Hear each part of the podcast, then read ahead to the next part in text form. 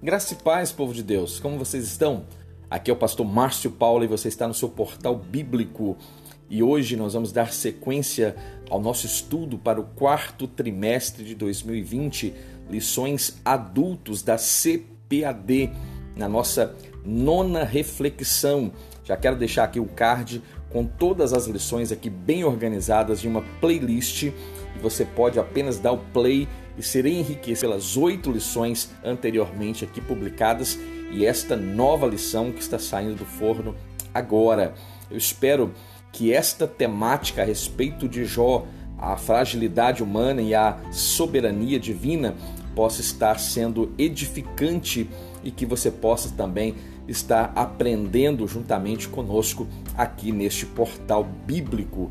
Você, professor da Escola Bíblica Dominical, você, aluno da Escola Bíblica Dominical, não perca esta rica oportunidade que está proposta para nós neste quarto trimestre de 2020, onde nós estamos estudando a respeito do sofrimento e da restauração do patriarca Jó. Lições preciosíssimas e de grande enriquecimento espiritual.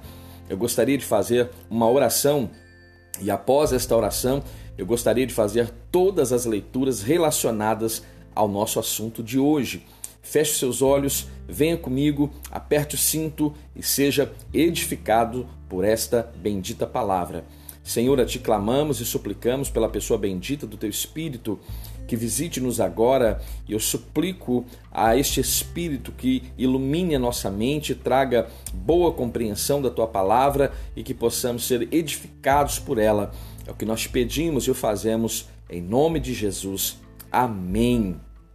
Antes de fazermos as leituras relacionadas ao nosso assunto de hoje, eu quero falar para você que ainda não se inscreveu aqui no portal bíblico no YouTube, faça isso agora. Se inscreva neste canal, ative o sino das notificações, marque a opção todas para que você seja notificado de todos os nossos conteúdos.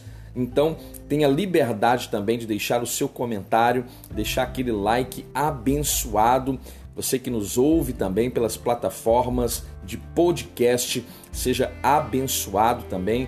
Tenha liberdade para compartilhar o link deste canal, desta lição específica no seu grupo eclesiástico, no seu grupo familiar.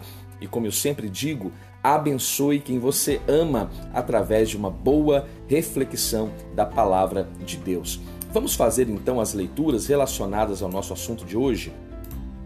e o nosso texto áureo, a temática, a fragilidade humana e a soberania divina, o sofrimento e a restauração de Jó. E esta lição de hoje, a lição de número 9, tem como tema Jó e a inescrutável sabedoria de Deus. E o texto áureo está em Jó capítulo 28, versículo 28, que diz: E disse ao homem: Eis que o temor do Senhor é a sabedoria, e apartar-se do mal é a inteligência. A nossa verdade prática nos diz: a verdadeira sabedoria está associada ao temor ao Senhor e não ao mero acúmulo de conhecimento. E a nossa leitura bíblica está no livro de Jó, capítulo 28, do versículo 1 até o versículo 28. E eu gostaria de fazer toda esta leitura com você. É uma leitura extensa, mas eu gostaria que você abrisse a sua Bíblia ou acompanhasse aqui esta leitura, então, na tela do seu smartphone, do seu notebook. E o texto nos diz: Na verdade, há veios de onde se extrai a prata e lugar onde se refina o ouro. O ferro tira-se da terra e da pedra se funde o cobre. Ele põe fim às trevas e toda a extremidade ele esquadrinha. A pedra da escuridão e a da sombra da morte. Abre um poço de mina longe dos homens, em lugares esquecidos do pé. Ficam pendentes longe dos homens, oscilam de um lado para o outro. Da terra procede o pão, mas por baixo é revolvida como por fogo. As suas pedras são o lugar da safira e tem pó de ouro. Essa vereda, a ave de rapina a ignora, e não a viram os olhos da gralha. Nunca a pisaram filhos de animais altivos, nem o feroz leão passou por ela. Ele estende a sua mão contra o rochedo e revolve os montes deste as suas raízes. Dos rochedos faz sair rios, e o seu olho vê tudo o que há de precioso. Os rios tapa e nem uma gota sai deles, e tira à luz o que estava escondido. Porém, onde se achará a sabedoria e onde está o lugar da inteligência? O homem não conhece o seu valor e nem ela se acha na terra dos viventes. O abismo diz: Não está em mim, e o mar diz: Ela não está comigo. Não se dará por ela ouro fino, nem se pesará prata em troca dela. Nem se pode comprar por ouro fino de Ofir, nem pelo precioso ônix, nem pela safira. Com ela não se pode comparar o ouro nem o cristal, nem se trocará por joia de ouro fino. Não se fará menção de coral nem de pérolas, porque o valor da sabedoria é melhor que o dos rubis. Não se lhe igualará o topázio da Etiópia, nem se pode avaliar por ouro puro. Donde, pois, vem a sabedoria e onde está o lugar da inteligência? Pois está encoberta aos olhos de todo o vivente e oculta às aves do céu. A perdição e a morte dizem: ouvimos com os nossos ouvidos a sua fama. Deus entende o seu caminho e ele sabe o seu lugar, porque ele vê as extremidades da terra e vê tudo o que há debaixo dos céus. Quando deu peso ao vento e tomou a medida das águas, quando prescreveu leis para a chuva e caminho para o relâmpago dos trovões. Então a viu e relatou estabeleceu-a e também a esquadrinhou. E disse ao homem: Eis que o temor do Senhor é a sabedoria, e o apartar-se apartar-se do mal é a inteligência. Jó capítulo 28, versículo 28. E estes foram então os textos que irão fundamentar esta nossíssima reflexão a respeito desta temática. Jó e a inescrutável sabedoria de Deus. Você que tem a revista da CPAD, faça um ajuste então na sua revista. Esta lição será ministrada no próximo dia 29 de novembro de 2020. Pastor comentarista é o pastor José Gonçalves, pastor da Assembleia de Deus em Água Branca, no Piauí, graduado em teologia pelo Seminário Batista de Teresina e em filosofia pela Universidade Federal do Piauí. E essas lições estão extremamente é, bem comentadas e isto tem trazido grande enriquecimento. O livro de Jó é o livro que está diante de nós, classe de adultos de 2020, quarto trimestre, e estas lições têm impactado a minha vida, como eu estou convicto de que tem impactado a vida de todos aqueles que têm ascendido a este conteúdo. Nós temos, como em todas as nossas lições, um objetivo específico para esta lição, um objetivo geral, melhor dizendo, que é mostrar que a verdadeira sabedoria consiste no temor do Senhor. E para cada um dos três pontos aqui abordados, um objetivo específico. E o primeiro, expor que todos os esforços humanos são inúteis para a aquisição desta sabedoria divina. O segundo ponto busca destacar que a sabedoria tem seu preço e que excede todos os bens existentes, os bens materiais existentes. E o terceiro, revelar que o verdadeiro valor da sabedoria é de natureza espiritual. Quem é um grande sábio segundo as Escrituras? E o que fala diversos idiomas, será? O que lê mais de 60 livros por ano? O que conhece muito de filosofia, de antropologia, de teologia? Aquele que tem profundo conhecimento da literatura mundial e também nacional? Quem é o sábio segundo as Escrituras? Aqui não há nenhuma reprovação quanto às atividades contidas nas indagações feitas anteriormente. Pelo contrário, como seria bom que cada vez mais os cristãos tivessem interesse e compreendessem de fato, de forma profunda, esses temas apresentados anteriormente, segundo uma boa cosmovisão, uma cosmovisão cristã acerca então desses temas. Mas o que queremos mostrar aqui é que a verdadeira sabedoria da qual fala a palavra de Deus tem como fundamento o temor do Senhor. E esta é esta é a nossa temática de hoje e eu tenho certeza que se você, professor da Escola Bíblica Dominical, se você é aluno da Escola Bíblica Dominical, permita que este canal, o Portal Bíblico, seja um canal de subsídio teológico para a sua classe da Escola Bíblica Dominical.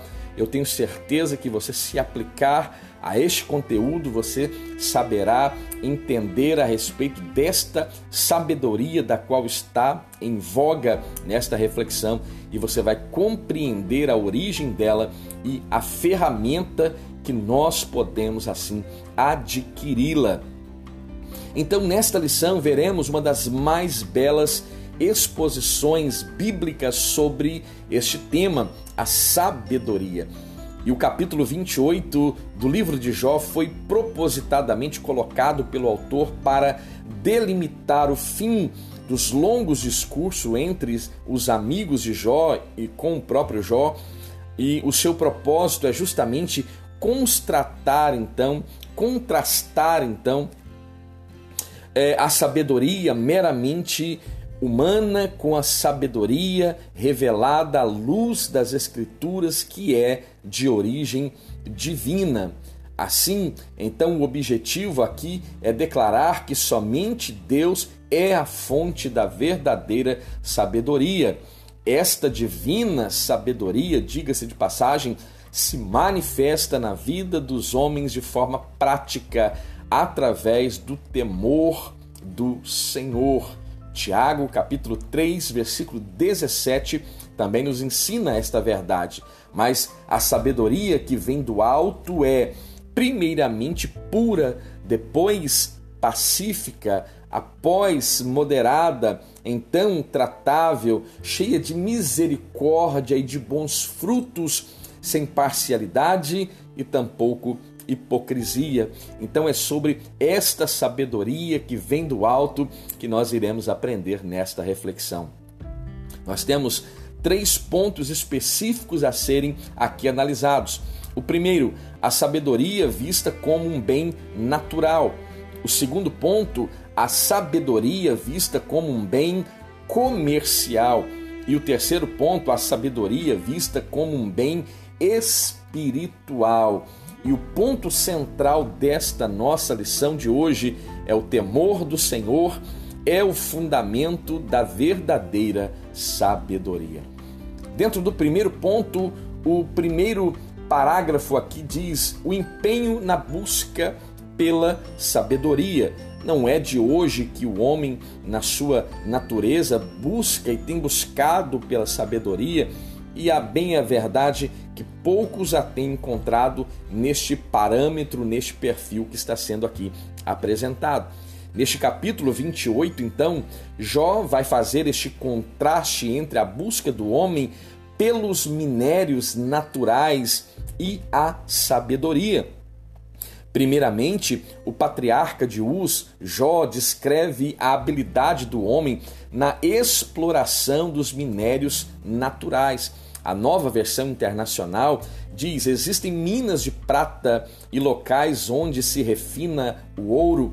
O ferro é extraído da terra e do minério se funde o cobre. O homem dá fim à escuridão e, vas e vasculha os recônditos mais remotos em busca de minério nas mais escuras ou nas mais densas trevas. Longe das moradias, ele cava um poço, um local esquecido pelos homens. Longe de todos, ele se pendura, ele se balança. Aqui, claramente, nós já podemos ver então esta analogia que Jó está fazendo em relação ao homem já naquele tempo, na sua época, como o homem provia meios para acessar os minérios que a terra produz, que a terra assim é, concede ao homem. Porém, haveria de ter uma grande busca, um grande trabalho, um grande desafio estava proposto para alcançar então estes minérios que estavam escondidos nos lugares mais remotos da terra, nos recônditos da terra. Este homem estava buscando meios e ferramentas para extrair este minério. Então ele contrasta agora este trabalho dos homens nas minas com a busca deste mesmo homem, agora não pelos minérios, mas pela sabedoria.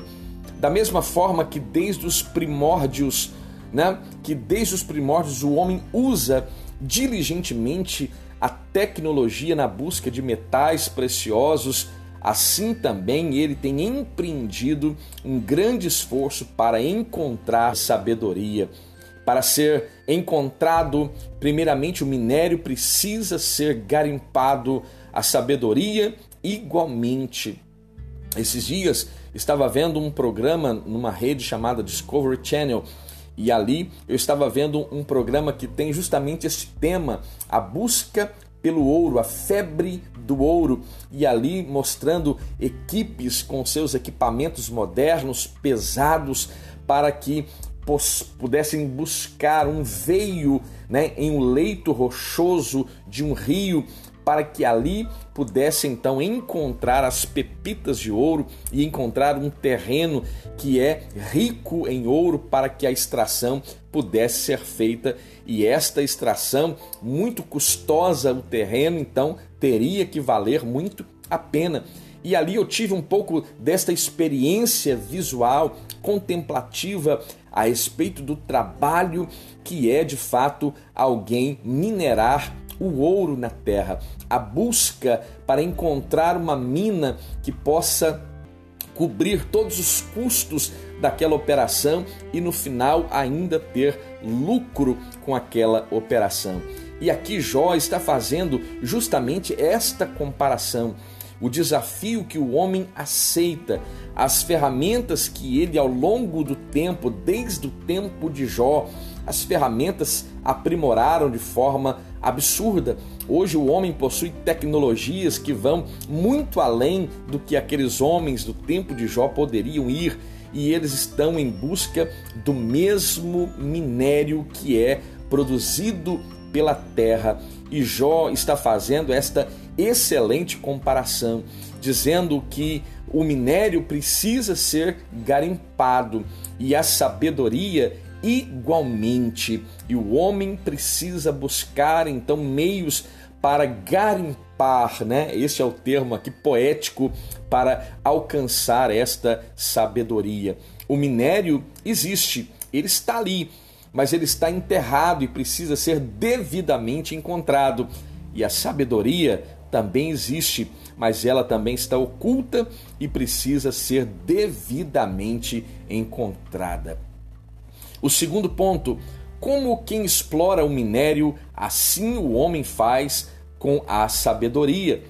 No trabalho da mineração, como já disse, requer-se habilidade, requer-se diligência, persistência, uma equipe resiliente e muita técnica nesta execução. A busca então da sabedoria também demanda tais características. As minas geralmente são locais de difíceis acesso e de pouca iluminação, por isso há a necessidade de se abrir o caminho e colocar uma luz artificial. Assim também ocorre no empreendimento do homem pela busca da sabedoria. Mas apesar de todo o esforço nessa procura, o que Jó crê que isso tem sido feito sem sucesso. Veja, essa sabedoria da qual Jó divaga não é essa sabedoria meramente humana que, segundo Tiago, é carnal e diabólica, mas uma sabedoria oculta em Deus que desafia a todos aqueles que o a busca, ou que a estima, ou que a deseja. O terceiro ponto, de onde então vem esta sabedoria? Já que essa sabedoria não pode ser alcançada em uma classe de teologia, por exemplo, essa sabedoria da qual estamos falando a respeito dela não pode ser alcançada em uma classe de filosofia. Essa sabedoria não pode ser encontrada nas salas acadêmicas Brasil e mundo afora. Então, de onde vem esta sabedoria? Jó demonstra que o homem tem sido exitoso no seu trabalho junto às minas, na busca pelo minério, no seu árduo trabalho de mineração, mas na escavação em relação à sabedoria, este homem não tem tido êxito, ele não está capacitado para esta busca. Tem procurado, mas não tem encontrado. O homem descrito por Jó é capaz de desviar o curso das águas a fim de evitar uma inundação nas suas minas, mas não é capaz de encontrar a sabedoria. E o interessante aqui que os amigos de Jó, que por certo traziam fama de serem homens sábios, foram vistos diante de Jó e das contraposições de Jó, faltos de sabedoria. E isso é extremamente importante pontuar. Temã era uma terra conhecida pelos homens sábios que este lugar produzia. E Elifas, o primeiro amigo a falar com Jó, é justamente um temanita. Ele, por certo, trazia uma grande bagagem cultural, uma grande bagagem, eu diria, intelectual, mas a sua sabedoria não estava relacionada a esta sabedoria divina a qual estamos aqui abordando. A sabedoria então dos sábios, a sabedoria então destes sábios estão um pouco ou muito aquém dessa sabedoria que é divina, que é eterna. Então veja, o homem é incapaz de encontrar esta sabedoria usando meios seus particulares. A sabedoria dos sábios e da academia estavam disponível para ser alcançada. Todavia, a sabedoria retratada aqui por Jó não era fruto de tradição, nem podia ser obtida por um método acadêmico e existem, diga-se de passagem, eu acho importante que até mesmo um momento seja aberto agora na sua classe da escola bíblica para abordar a seguinte ideia de que existem pessoas que não possuem formação alguma acadêmica, mas são pessoas cheias de sabedoria.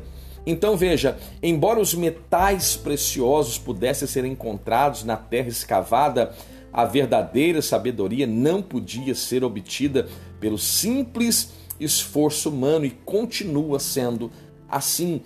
A sabedoria divina continua sendo algo muito difícil e ao mesmo tempo algo extremamente é, fácil de conseguirmos, haja vista a Bíblia nos instruir a respeito de como adquiri-la.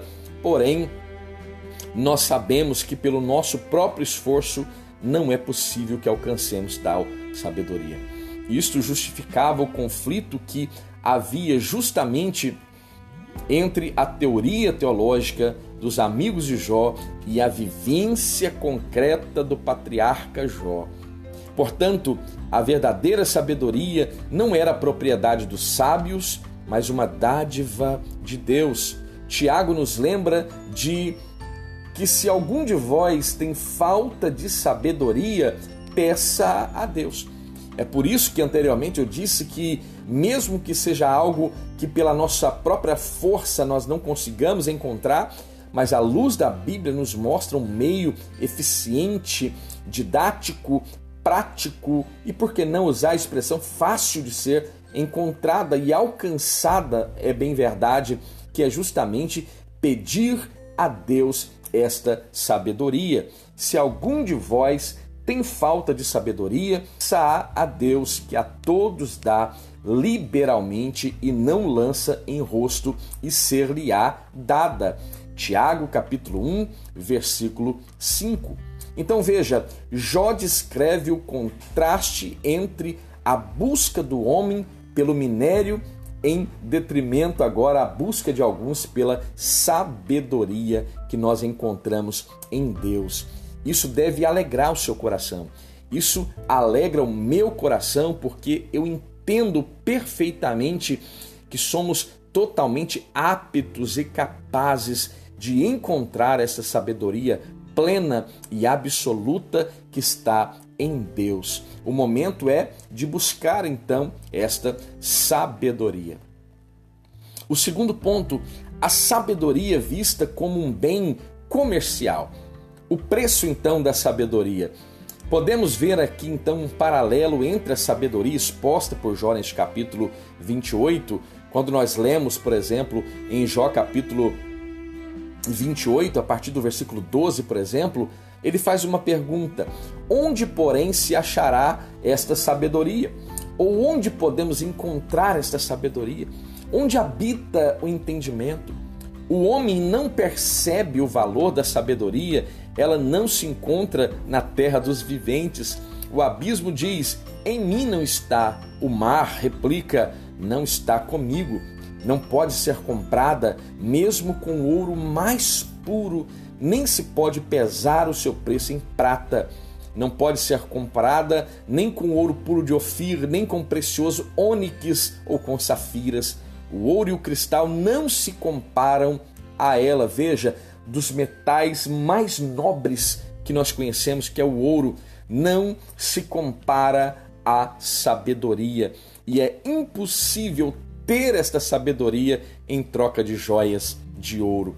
Este paralelo é fantástico e isso nos instrui e deve nos instruir então a respeito da busca e o contraste aqui apresentado por Jó no que tange ao conhecimento de como alcançar essa sabedoria. Ela, este contraste e esse paralelo também nos é descrito no livro de Provérbios. Esse livro, por exemplo, contém várias exortações, o livro de Provérbios contém várias exortações no que tange ao adquirir a sabedoria.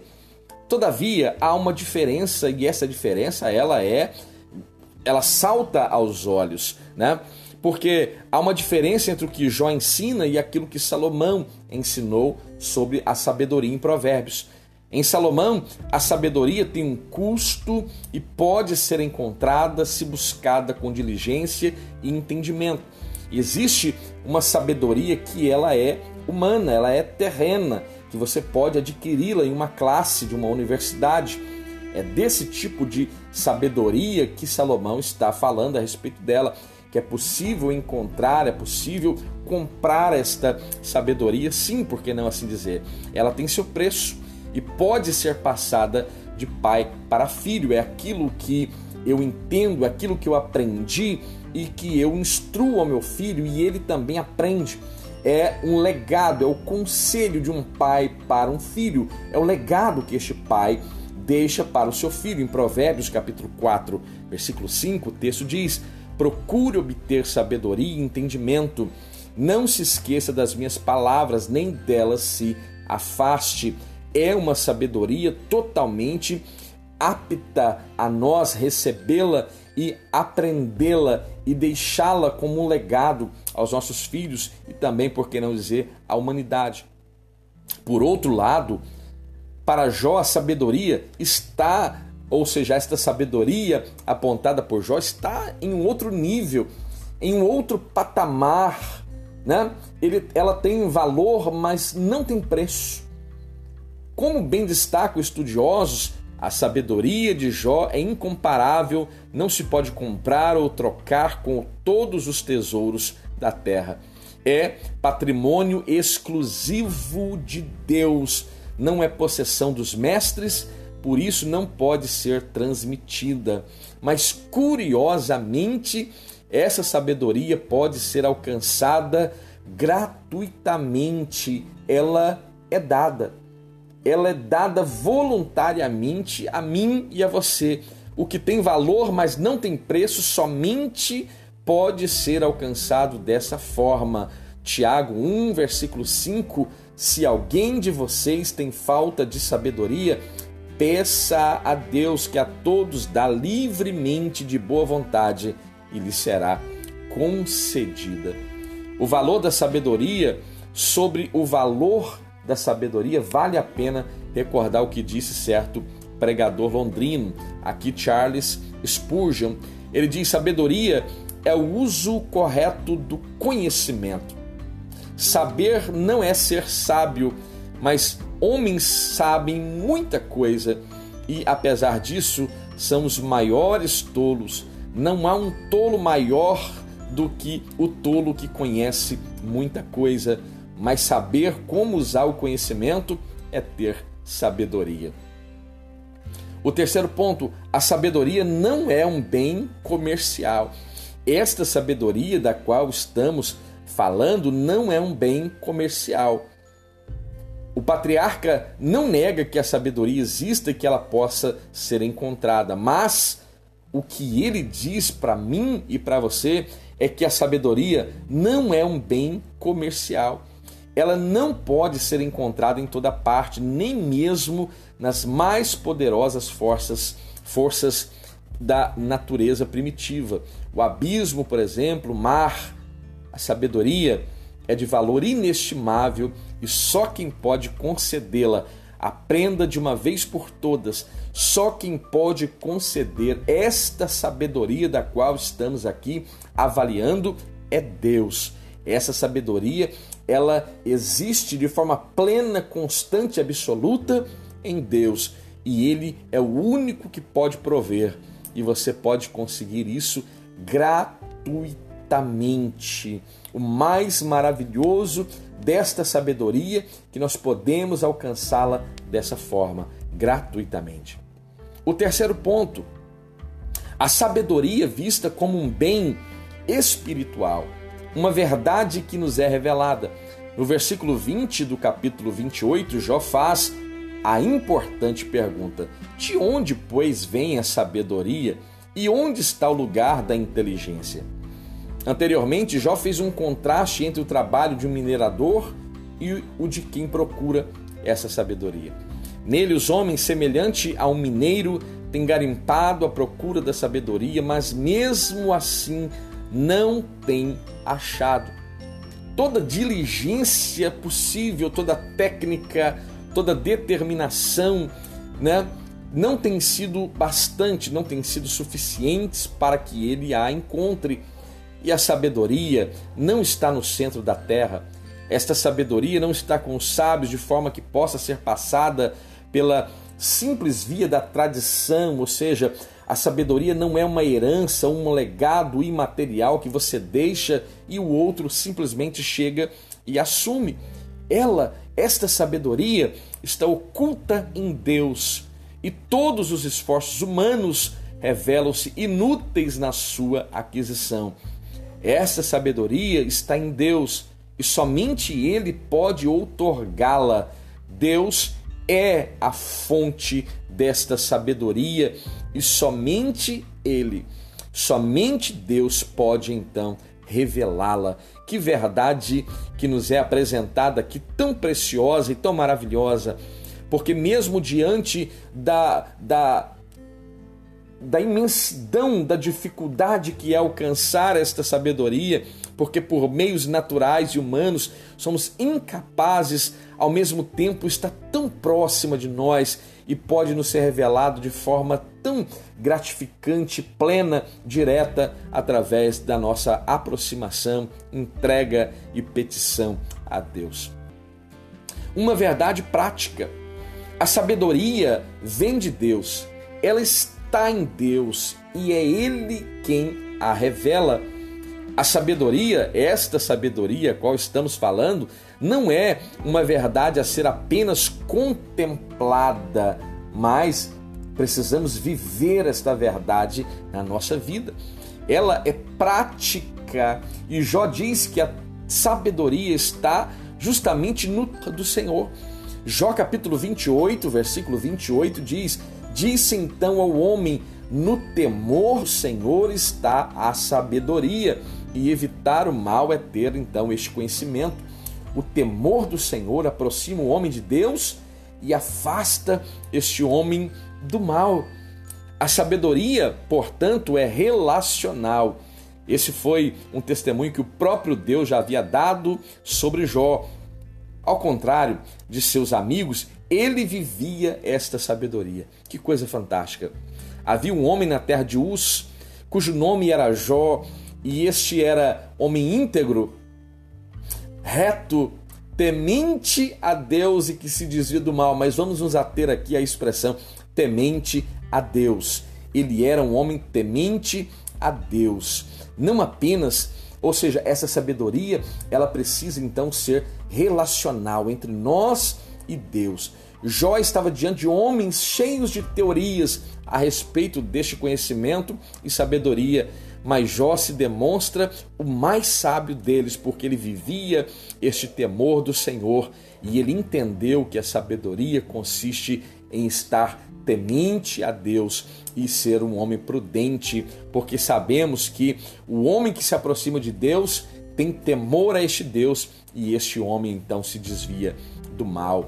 Então, não apenas a sabedoria contemplativa, ou seja, aquela sabedoria no aspecto teórico da coisa, né? Uma sabedoria tradicional transmitida pela tradição, mas a sua sabedoria era uma verdade revelada e por isso convertia-se em uma ação prática e relacionamento duradouro. Este é o caráter de Jó aqui sendo nos apresentado de forma pormenorizada e encontramos então esta sabedoria evidente, patente diante dos nossos olhos quando nós encontramos esta característica em Jó em seu temor ao Senhor. Então, expresse também este temor ao Senhor, porque o temor ao Senhor, já dizia também o próprio Salomão, é o princípio de toda a sabedoria. Então, vimos que, mesmo com o empenho na busca da sabedoria, os resultados, humanamente falando, jamais serão satisfatórios. A sabedoria não é alcançada, então. Mas a sabedoria é um bem valioso e ela não tem apenas preço, mas, sobretudo, valor. Ela não pode ser comprada, não pode ser comercializada, não pode ser herdada, não pode ser deixada como uma herança ou um legado. E ela é uma verdade revelada, relacional com Deus. Somente Deus é a fonte dessa legítima sabedoria e ela se materializa no temor do Senhor. Quem teme ao Senhor já expressa esta sabedoria. É um sábio. Provérbios capítulo 9, versículo 10. O temor do Senhor é o princípio da sabedoria e o conhecimento do santo e o conhecimento do santo o entendimento. Então, esta é a nossa lição maravilhosa de hoje, a nossa reflexão preciosa de hoje. E eu espero que o Espírito Santo tenha falado de forma profunda ao seu coração, joia inescrutável sabedoria de Deus. Se você ficou até aqui, por favor, não saia sem se inscrever aqui no portal.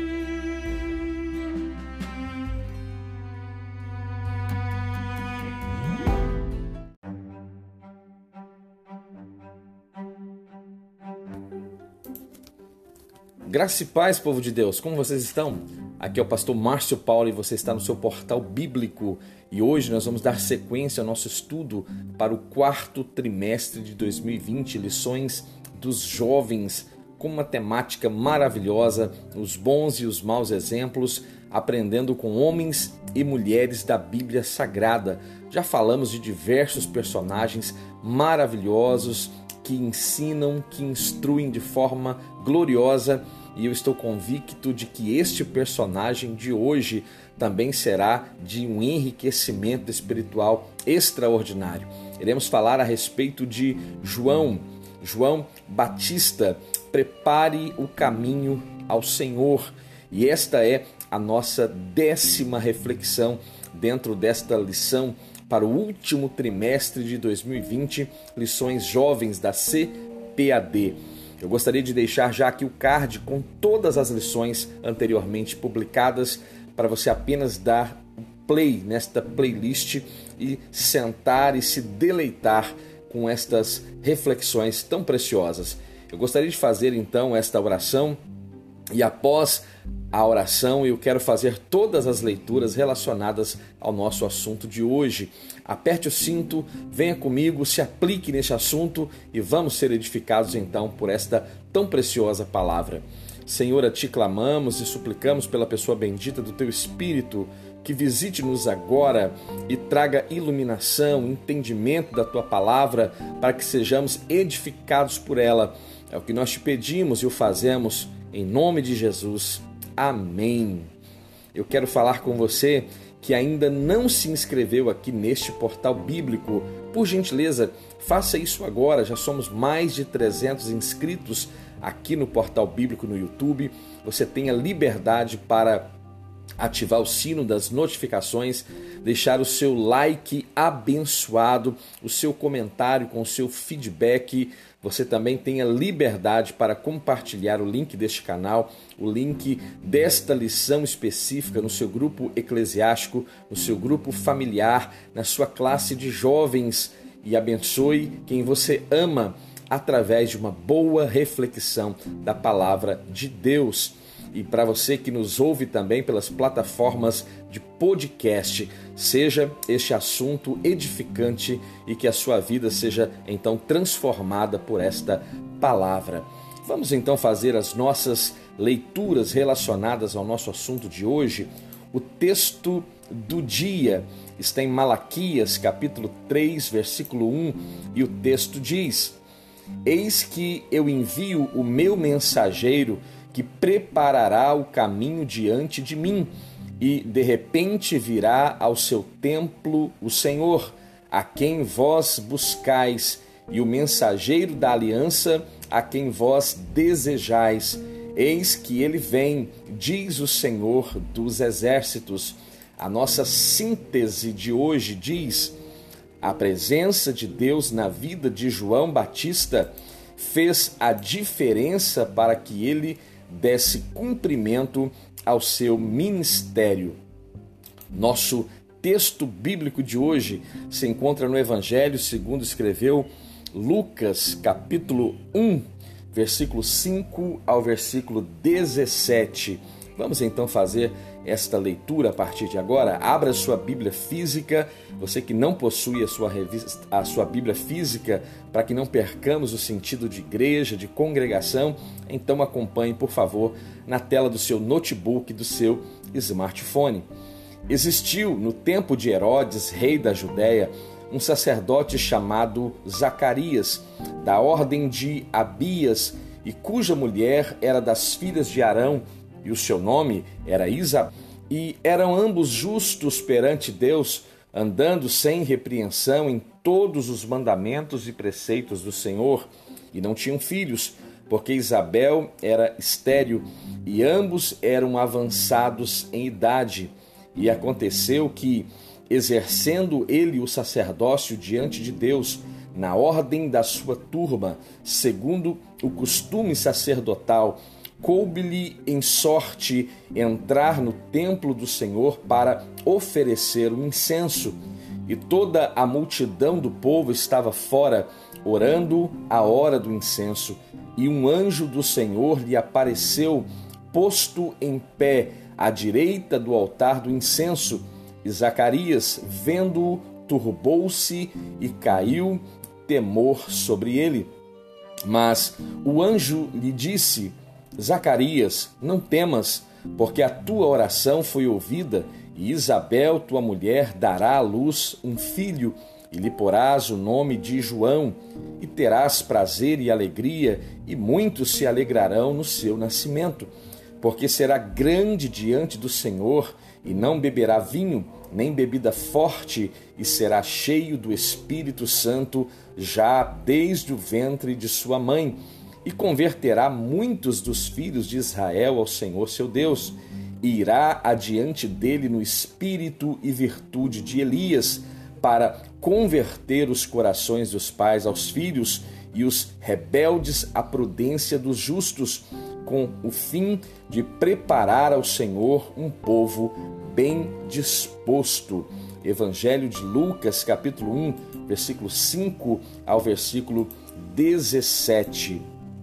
Estes são os textos que irão fundamentar esta maravilhosa reflexão de hoje. Iremos falar a respeito de João Batista com esta temática: Prepare o caminho do Senhor. Você que possui a revista da CPAD, Lições de Jovens para o quarto trimestre de 2020, faça, por favor, um ajuste. A data da ministração desta lição será no próximo dia 6 de dezembro de 2020 em todas as igrejas Assembleias de Deus. É claro, as igrejas que fazem uso da revista da CPAD. O pastor comentarista deste quarto trimestre é o pastor Alexandre Coelho. E está proposto para nós, então, falar a respeito de João Batista um homem que possui algumas características, como um homem valente, como um homem obediente, como um pregador eloquente, um pregador humilde, um pregador acima de tudo santo, irrepreensível, e nós vamos perceber que também fora um homem extremamente honrado por Deus. Como nós já sabemos, em todas as nossas reflexões, nós temos alguns objetivos e esta lição não é diferente. É proposto estes objetivos para esta lição. O primeiro, saber que o nascimento de João Batista se deu de modo sobrenatural. O segundo, explicar que o ministério de João Batista era sobrenatural. E o terceiro objetivo, mostrar que João foi fiel até o fim. Então hoje estudaremos a respeito de João Batista, o homem que teve como missão ou a mais excelente missão que alguém poderia receber de Deus, poder ser delegado de Deus para uma função tão importante como esta, esta que por sinal é preparar o caminho para o Senhor Jesus, o Messias, o seu nascimento, como nós já falamos, se deu de forma sobrenatural, como nós lemos no Evangelho de Lucas. Estéreo, estéreo era a sua mãe Isabel e o seu pai também Zacarias, já um homem idoso, bem como a sua mãe também já era uma mulher de idade avançada. Então veja, ele é gerado de uma forma maravilhosa, um grande milagre acontece para que este menino fosse concebido por Isabel e ele vai viver desde o ventre da sua mãe Isabel de uma forma exclusiva e separada para Deus, assim como Sansão, assim como Samuel. Este João Batista também era um nazireu de Deus, uma pessoa separada ao serviço do Altíssimo. João não tinha, e isso nós vamos perceber, nós que lemos os evangelhos, nós vamos perceber que o seu discurso não era, de certa forma, muito pomposo, o seu discurso não usava palavras que alegravam talvez os corações dos ouvintes, mas a sua mensagem era uma mensagem dura que apregoava o arrependimento e uma mensagem que não era muito popular, mas muitos estavam ali naquele deserto da Judéia, às margens do Rio Jordão, ouvindo esta pregação. E esta pregação, eu acredito que fez a diferença na vida de muitos naquela ocasião, mas Infelizmente, é uma pregação que não tem encontrado espaço nos lábios dos pregadores atuais e nos púlpitos de muitas igrejas atuais. A sua mensagem era uma mensagem extremamente simples, era uma mensagem, entretanto, contundente e cheia da unção de Deus. João foi cheio do Espírito Santo desde o ventre da sua mãe. Embora tivesse um caráter ilibado, foi preso e, por um mero capricho de uma mulher, morto por Herodes. Esse servo do Senhor termina os seus dias agora em uma masmorra, mas até mesmo ali ele fez a diferença e não irá negar e não negou a sua fé ou abandonou o seu ministério. Este é um dos maiores exemplos de caráter cristão que nós encontramos dentro do contexto bíblico e este personagem não poderia deixar de ser avaliado nestas lições tão maravilhosas para este quarto trimestre, onde nós estamos falando justamente a respeito dos bons e maus exemplos, aprendendo com homens e mulheres da Bíblia Sagrada. E hoje estamos aprendendo, eu não tenho dúvida disso, e você, professor da escola bíblica dominical, talvez seja o momento de que em classe você proponha um debate, uma discussão a respeito do caráter de João Batista, a respeito do seu nascimento também de forma sobrenatural, como o ministério de João Batista impactou o seu tempo e como ele, ele se põe na história como o precursor do nosso Senhor e Salvador Jesus Cristo. E eu tenho certeza que você já irá dar um start na sua lição com esta reflexão, com esta discussão que vai, eu diria, fomentar o conhecimento de toda a sua classe, de todos os seus alunos. E hoje nós iremos então falar a respeito de três pontos extremamente importantes. O primeiro deles, um nascimento sobrenatural. O segundo, um ministério sobrenatural. E o terceiro ponto, fiel até o fim.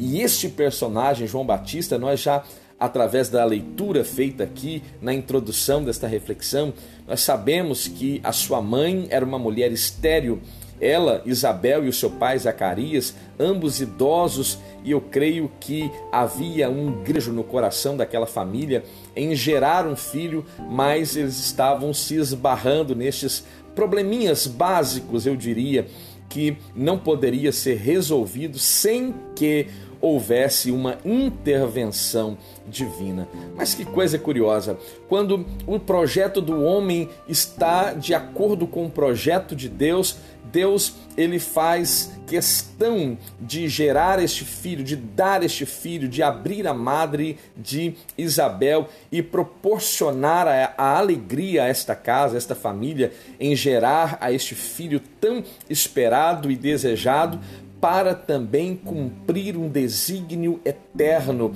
Haja vista este menino, como seu próprio pai, no seu Benedictus de Zacarias, de forma profética, ele diz: E você, menino, será chamado profeta do Altíssimo. E nós sabemos que Gabriel, quando anuncia a Maria que ela conceberia e daria luz também a um menino que se chamaria Jesus, veja, ele disse que aquele menino se chamaria filho Filho do Altíssimo. Então veja, de forma profética está diante de nós o profeta do Altíssimo, aquele que iria preparar o caminho do Senhor, aquele que viria no deserto da Judéia a, a, a respeito Assim como for o profeta Elias, ele viria também cheio de poder, cheio de graça, cheio de autoridade, cheio de virtude e faria total, plena diferença no tempo em que João Batista viveu. Então, o seu nascimento sobrenatural. O primeiro ponto é resposta a uma oração. Aqui, a primeira coisa que eu creio que deve ser apresentada é o fato de que a esterilidade, ou seja, a, a incapacidade de um organismo de se reproduzir, veja, isso estava acontecendo com Isabel. E os dias foram se passando, os anos foram se passando, a velhice chegou, a idade avançou e eu tenho certeza que o sonho de gerar este filho sempre esteve latente na mente de Isabel e do seu esposo Zacarias, mas aquilo que parecia tão distante não era distante quando seus joelhos se prostravam diante de Deus. Gabriel, se apresentando assim a Zacarias, disse: Deus ouviu a sua oração. Olha que coisa gloriosa. Aqui nós aprendemos que de fato não há nada impossível para Deus quando ele se levanta para agir. Já dizia o profeta Isaías: operando eu. Quem impedirá. Então não há esterilidade, não há infertilidade que seja suficiente, bastante para se levantar, fazer oposição a Deus e impedir que Deus haja e Deus iria cumprir o seu desígnio eterno, o profeta do Altíssimo seria gerado e o filho tão esperado por Isabel também seria gerado. Isso é glorioso, isso é maravilhoso para a nossa reflexão. Então, a história do nascimento de João Batista começa com o encontro de Zacarias, que estava agora oficiando o sacerdócio no templo, oferecendo ali o holocausto e é justamente naquele momento, melhor dizendo, está oferecendo o incenso né, na hora da oração e o anjo começa a sua mensagem dizendo justamente ao sacerdote Zacarias que ele não deveria ter medo e que a sua oração havia sido ouvida e que a sua esposa Isabel iria dar à luz a um filho. Evangelho de Lucas, capítulo 1, versículo 13. O sacerdote, já um ancião sem filhos, pedia em oração para ser pai, e Deus enviou o, anjo Gabriel para dizer que aquela oração fora ouvida.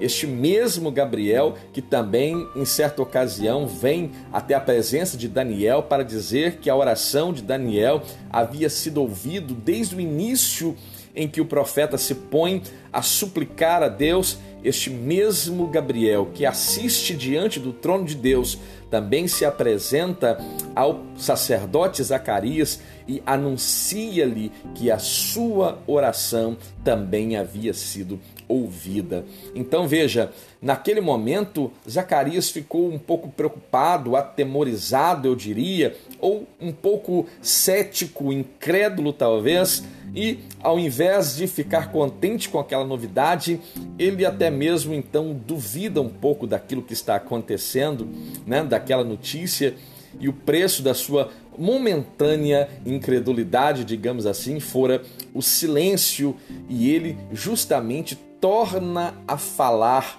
justamente depois do nascimento dessa criança, agora no oitavo dia de nascimento dessa criança, quando ela havia sido levada para ser circuncidada, e agora a indagação de qual seria o nome deste menino. E a sua mãe havia dito: o seu nome é João. E todos indagando, ora, mas não há ninguém na sua família com o nome de João, uma questão cultural e de repente começam a gesticular, fazendo mímicas ao pai daquela criança e ele pede uma tabuinha e escreve naquela tabuinha que o nome daquele menino era João. E quando todos perceberam isso, é uma história maravilhosa que traz grande alegria ao coração do leitor e daquele que ouve, que ouve pelas plataformas de podcast aqui no Portal Bíblico, que acende este conteúdo no nosso canal no YouTube, traz grande alegria porque nas montanhas ou na região montanhosa da Judéia começou a ouvir uma expressão ou uma indagação: quem é esse menino? Quem é este menino que nasceu na casa de Isabel e de Zacarias? E a resposta no Benedictus de Zacarias é que este menino era o profeta do Altíssimo. Este ponto é fundamental para a sua introdução em classe, querido professor, e você, aluno, se atenha às leituras bíblicas diárias e também se atenha a esta reflexão ministrada em classe. O segundo ponto, ele será grande diante do Senhor. Uma segunda característica agora na pessoa de João é de que ele seria grande diante do Senhor. No Evangelho de Lucas, capítulo 7, versículo 28, o texto diz: E eu vos digo, entre os nascidos de mulheres, não há maior profeta do que João, o Batista mas o menor no reino de Deus é maior do que ele. Esta expressão, dita pelo próprio Cristo, deve alegrar o coração da igreja quando olhamos para o cânon sagrado e vemos a importância de João Batista e Jesus está dizendo que a igreja, aquela que herdará o reino de Deus, é maior do que João Batista, isso deve trazer grande regozijo ao coração da igreja do Senhor. A grandeza de João Batista não estava associada né, apenas na sua simplicidade, mas também estava associada à sua autoridade com que pregava esta mensagem tão poderosa e também no efeito com que esta palavra causava no meio do povo. Ele se vestia e se alimentava de forma até curiosa. Em Mateus capítulo 3, versículo 4, diz que este João tinha as suas vestes de pelos de camelo e um cinto de couro em torno de seus lombos e alimentava-se de gafanhotos e de mel silvestre.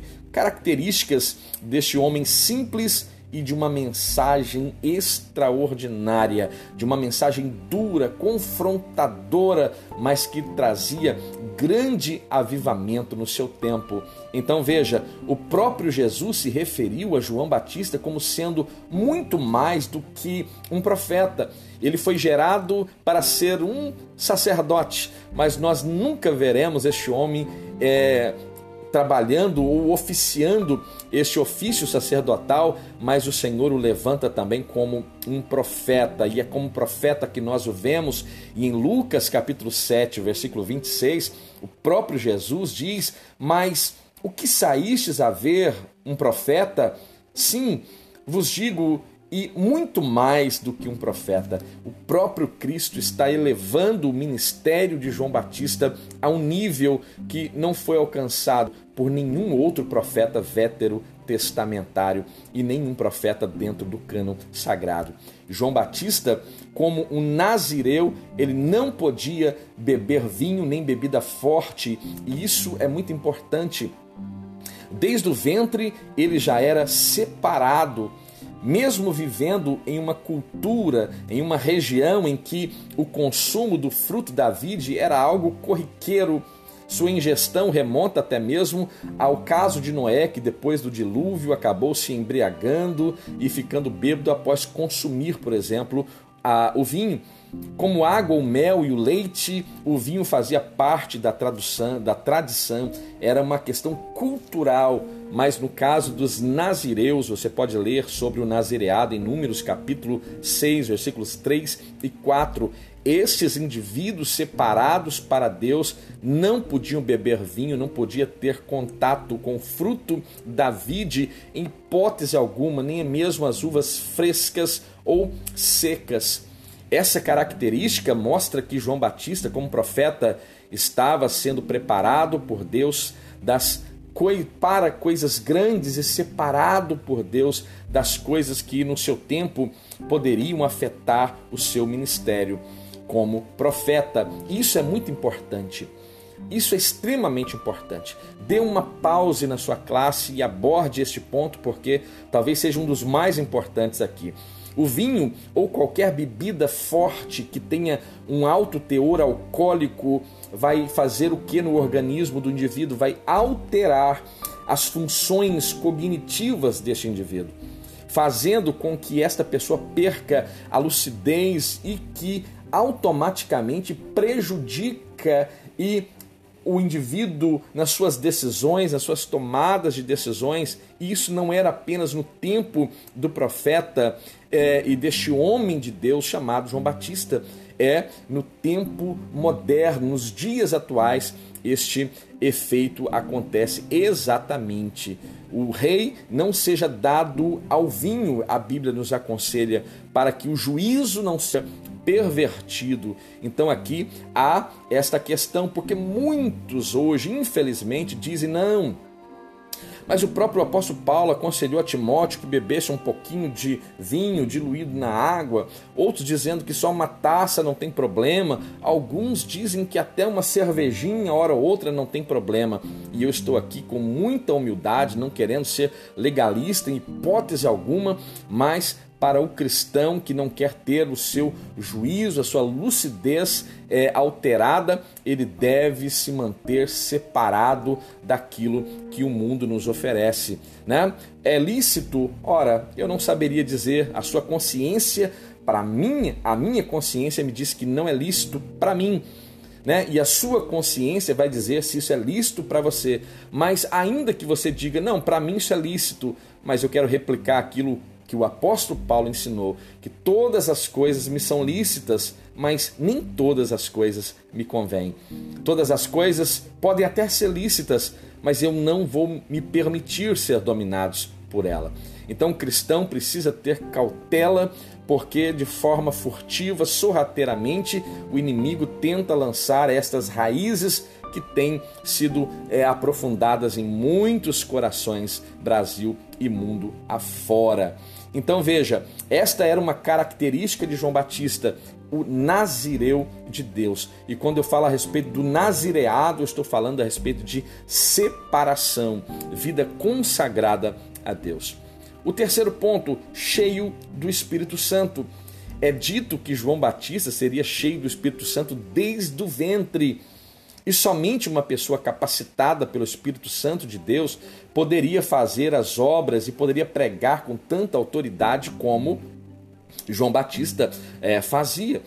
Certamente foi o Espírito Santo de Deus que revelou a João Batista que Jesus Cristo era o Cordeiro de Deus. Você se lembra de Jesus se aproximando do Jordão para ser batizado por João Batista e este, apontando o dedo para Jesus, disse: Eis aí o Cordeiro de Deus que tira o pecado do mundo, mudando o conceito do sangue derramado na antiga aliança que encobria os pecados, o sangue do Cordeiro de Deus tira, remove o pecado do mundo. João Batista foi cheio do Espírito Santo de Deus.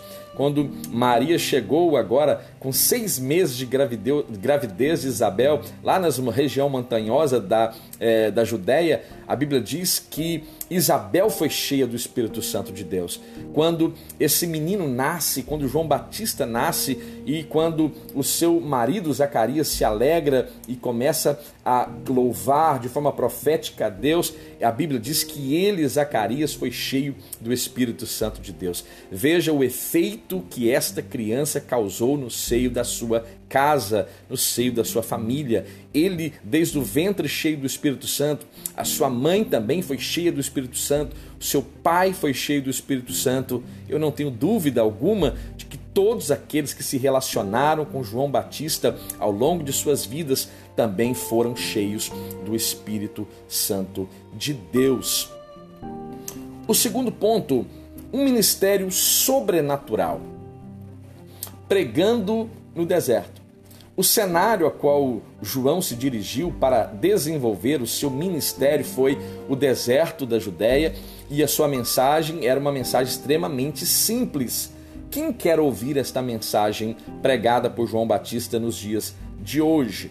Quem gostaria de ouvir esta mensagem? E a mensagem é: arrependei-vos. Mesmo tendo nascido numa família de sacerdotes, suas palavras mostram que ele havia sido escolhido por Deus para ser um profeta impetuoso, confrontando o povo a respeito de suas vidas pecaminosas. E ele não ia fazer sacrifícios pelo povo, que era uma função que ele poderia exercer como sacerdote, mas ele agora estava os confrontando e confrontaria este povo para que não pecassem ou que cessassem esta vida pecaminosa. Hoje, João Batista talvez teria sido expulso de muitos templos, pois pregar contra o pecado não está, infelizmente não está. Isso aqui não é algo é, irresponsável que eu estou dizendo, não Faça uma avaliação honesta e você vai chegar nesta mesma conclusão. Infelizmente, a respeito de pecado, confrontar o pecado não está na agenda de muitos pregadores e de muitos líderes religiosos, Brasil e mundo afora. Mesmo os fariseus, os saduceus, iam ver o que este profeta estava fazendo no deserto e a sua pregação era uma pregação confrontadora. João lhes diz que se arrependessem a si mesmo. A mensagem era de arrependimento. O batismo de João é chamado de batismo de arrependimento. E basta lembrar uma coisa importante, e apenas em caráter de oportunidade, que o nome deste profeta é apenas João. Quando nós falamos João Batista, estamos apenas dando a ele a característica do seu ministério, no qual ele executava o batismo por imersão em águas para o arrependimento daqueles que ouviam a sua pregação. Então, João Batista, ou seja, João, aquele que batiza.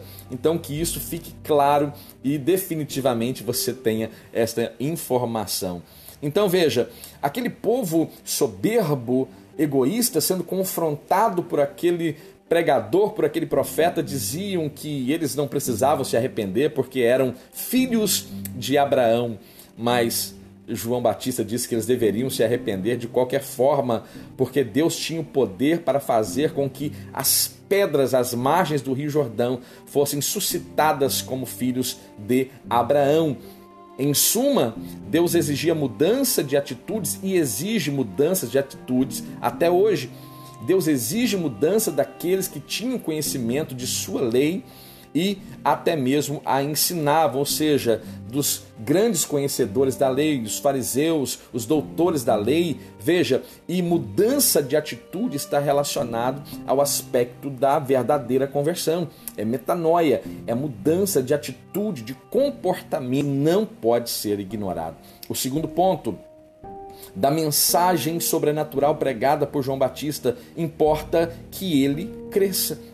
Em certo momento do ministério de João, alguém lhe disse que Jesus estava fazendo mais discípulos do que ele, e é provável que tal cenário e este comentário fosse inspirado no desejo uh, de que os dois, João Batista e Jesus, pudessem até se discutir ou, quem sabe, verificar, avaliar seus ministérios e ver quem possuía mais influência diante das pessoas ou quem atraía mais pessoas. Isso é comum hoje uma briga pelos holofotes, pelos microfones, né? A pessoa fica o culto inteiro ali silenciada, quietinha, não dá atenção àquilo que está sendo ministrado por outro, mas quando ela tem a oportunidade, aí ela extravasa e ela pula e ela grita e fala em línguas e é aquela coisa no sentido de atrair pessoas para si, o que é um comportamento vergonhoso. O evangelho busca atrair pessoas para o reino, para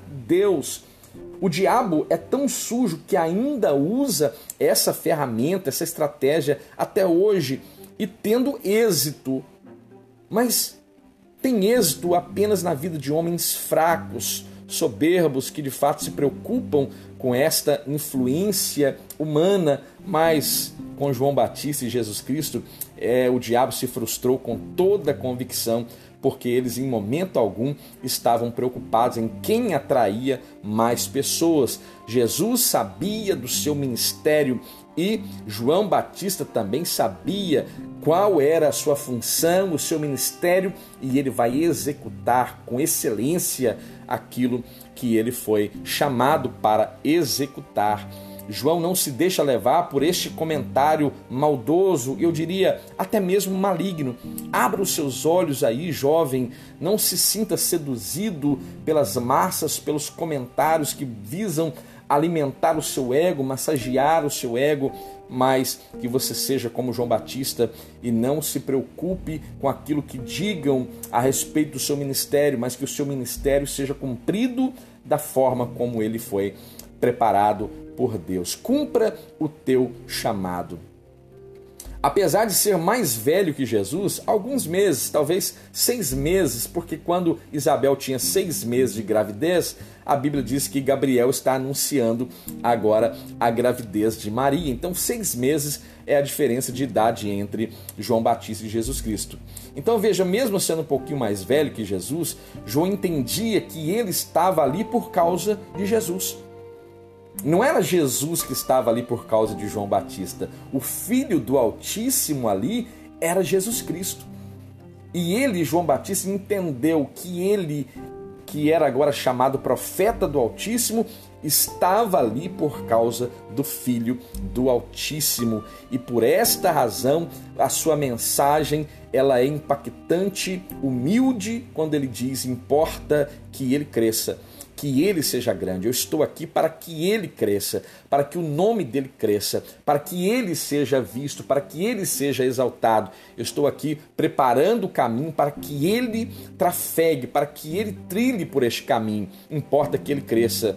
Quanto a mim, que eu diminua, que eu desapareça definitivamente, mas importa que ele cresça. Essa resposta vai contra a arrogância ou contra o orgulho humano, contra a soberba, mas somente é dada por quem entende que sua atuação faz parte de um grande projeto eterno. O terceiro ponto, ele vos batizará com o Espírito Santo e com fogo. Antes de ver ao Senhor Jesus, João já havia dito que aquele que vem após mim é mais poderoso do que eu e não sou digno até mesmo de levar as suas sandálias e ele vos batizará com o Espírito Santo e com fogo. Eu apenas vos batizo com água para o arrependimento, mas aquele que vem após mim é muito superior a mim, é maior do que eu, importa que ele cresça, porque eu sou pequeno, que ele cresça e ele vos batizará então com o Espírito Santo e com o fogo. O batismo com o Espírito Santo, né? e geralmente no contexto das Assembleias de Deus, a evidência é o falar noutras línguas, nos concede poder para testemunhar. E testemunhar o que? As grandezas que este evangelho proporciona porque ser-me-eis testemunhas, receber, recebendo poder, recebendo a virtude, né? Vocês serão testemunhas de que receberam este poder, essa virtude em, em Jerusalém. Agora expande-se para a região da Judéia, depois expande-se para toda a região da Judéia e chega em Samaria e de lá os confins da terra. Este é extremamente importante este exemplo de que nós somos cheios do Espírito Santo para testemunhar a respeito deste Cristo. E a nossa mensagem deve ser tal como for a mensagem de João Batista. Importa que ele cresça, mas que eu diminua. No tocante à palavra fogo nas palavras de João Batista, nos parece razoável que se refira também até mesmo a um julgamento divino em relação aos pecados ou a vida pecaminosa. Essa palavra fogo é mencionada na pregação de João em Lucas, capítulo 3, versículo 9, versículo 16 e versículo 17, onde lê no verso 9 que o fogo consumirá as árvores que foram cortadas por não terem dado frutos ou não terem dado bons frutos. O terceiro ponto, que é extremamente importante, a fiel até o fim. És tu aquele que esperávamos? Essa é uma pergunta feita pelos discípulos de João Batista ao próprio Cristo. Um dos momentos mais intrigantes então do ministério de João ocorreu quando ele esteve preso e enviou dois dos seus discípulos até o Senhor Jesus com a seguinte questionamento: És tu aquele que havia de vir ou devemos esperar outro ou esperamos por outro? Mateus capítulo 11, versículo 3. Como poderia tal questionamento vir justamente da pessoa que batizou o próprio Cristo? Como esse questionamento poderia vir de João Batista, aquele que estava preparando, que havia preparado o caminho para o Senhor, daquele que havia liberado a afirmação de que ali estava diante dele o Cordeiro de Deus que tira o pecado do mundo Ora, naquela prisão, de onde só sairia para ser, acredite, decapitado, João teve dúvidas, uma crise existencial natural a todo indivíduo. Não ponha, querido professor, abra este parêntese, não ponha em xeque o caráter ilibado do ministério de João Batista por causa desta crise existencial sobre a messianidade de Jesus Cristo. É possível que ele tenha colocado em xeque o fato de ser, de ter sido usado por Deus para a pessoa certa, mas a resposta do, do próprio Cristo aos mensageiros enviados por João era de que João não estava errado quando foi usado por Deus para apontar Jesus. Ide e anunciai a João as coisas que ouvis e vedes. Os cegos veem, os coxos andam, os leprosos são limpos e os surdos ouvem, os mortos são ressuscitados e aos pobres é anunciado o evangelho, Mateus capítulo 11, versículos 4 e 5. O mestre Jesus Cristo não chama João Batista de incrédulo, nem o condena pela pergunta feita por ele. Ele apenas solicita aos discípulos de João que digam ao João, que digam a João Batista acerca do que Jesus está dizendo. Ou seja, aquilo que eu faço é o bastante para fortalecer a fé de João de que ele não estava errado no seu ministério, pois as atitudes do ministério de Jesus Cristo né, confirmavam a sua missão messiânica. O segundo, o maior dos profetas. Quando falamos de João Batista, estamos falando do maior profeta que já permeou essa terra. Jesus deixou claro que João era da antiga aliança, podemos dizer que o último profeta veterotestamentário, ainda que a Bíblia o mencione no contexto neotestamentário, seja João Batista. Em verdade vos digo que dentre os nascidos de mulher não apareceu alguém maior do que João Batista. Mas aquilo que deve alegrar o seu coração, aquele que é menor no reino dos céus, é maior do que ele. O maior dos profetas veio para preparar o caminho do Senhor e endireitar as veredas por onde este Senhor caminharia. João Batista não deixou nada escrito não há registros de que ele tenha ressuscitado mortos, expulsado demônios, né? Foi morto, foi preso, né? E com, quando confrontou Herodes Antipas, quando este estava possuindo a esposa do seu irmão Filipe Herodias, esta mulher agora, por um mero capricho, pediu através de sua filha a cabeça de João em um prato. Que coisa terrível, que forma trágica termina o ministério de João Batista, mas ele combateu o seu bom combate, como o apóstolo Paulo escreve a Timóteo. Ele guardou a fé e a coroa da justiça lhe é guardada, e eu tenho certeza de que ele cumpriu fidedignamente o seu ministério de início ao fim. Então veja, quando a cabeça de João Batista é pedida, foi prontamente, embora a Bíblia relate que Herodes Antipas tinha até certo respeito por João Batista, né? o temia, mas atendeu o pedido da filha de Herodias e acabou decapitando, dando a ordem para que João Batista fosse decapitado. Ainda assim, pelo próprio Senhor Jesus, foi considerado o maior profeta né, do, de todo o contexto bíblico. O seu nome, João Batista.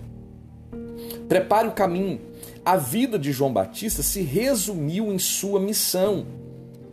A vida de João Batista se resumiu em sua missão. Em liberdade pregou de forma destemida, dizia, pois, João, a multidão que saía para ser batizada por ele, raça de víboras. Quem vos ensinou a fugir da ira que está por vir? Lucas capítulo 3, versículo 7. Desafiou os fariseus, batizou pessoas e ainda anunciou a Jesus como o Salvador e como o Cordeiro de Deus que tira o pecado do mundo. O seu exemplo desafia qualquer cristão da nossa época. O que temos feito para que o caminho do Senhor, ou, ou que o caminho em que o eterno Deus será, é, passará, esteja pavimentado. Deus poderia trabalhar sozinho, sem a ajuda de ninguém, mas Ele conta comigo e com você, falhos humanos. Né? Ele delega a mim e a você esta tarefa de colaborar, fazendo com que a sua mensagem se torne conhecida. Esta é a história de João Batista, um homem que marcou seu tempo, sua história e o seu ministério, o maior profeta de todo o cânon sagrado. Aqui cabe um questionamento: até onde temos preparado o caminho por onde Deus vai agir? Ser cheios do Espírito, como foi João, não pode nos eximir de ser pessoas cujas atitudes pavimentam a obra de Deus nessa terra. O Eterno espera que estejamos disponíveis, se queremos, pois, vê-lo agindo, é preciso que façamos a nossa parte, preparando então o seu caminho. Esta é a nossa décima lição. lição maravilhosa. Se você ficou até aqui, não saia sem se inscrever aqui do Portal Bíblico. Deixe o seu like abençoado, ative o sino das notificações também comente, deixe o seu comentário, né, que também nos abençoa muito. Você que nos ouve pelas plataformas de podcast, seja abençoado também em nome de Jesus. Nos ajude a disseminar esta semente boa, esta semente do bem. Senhor, eu te suplico para que o Senhor possa abençoar e aplicar esta palavra de forma mais dinâmica e profunda aos corações. É o que humildemente peço e o faço em nome de Jesus. A sua vida Fiquem bem, fiquem em paz e até a próxima.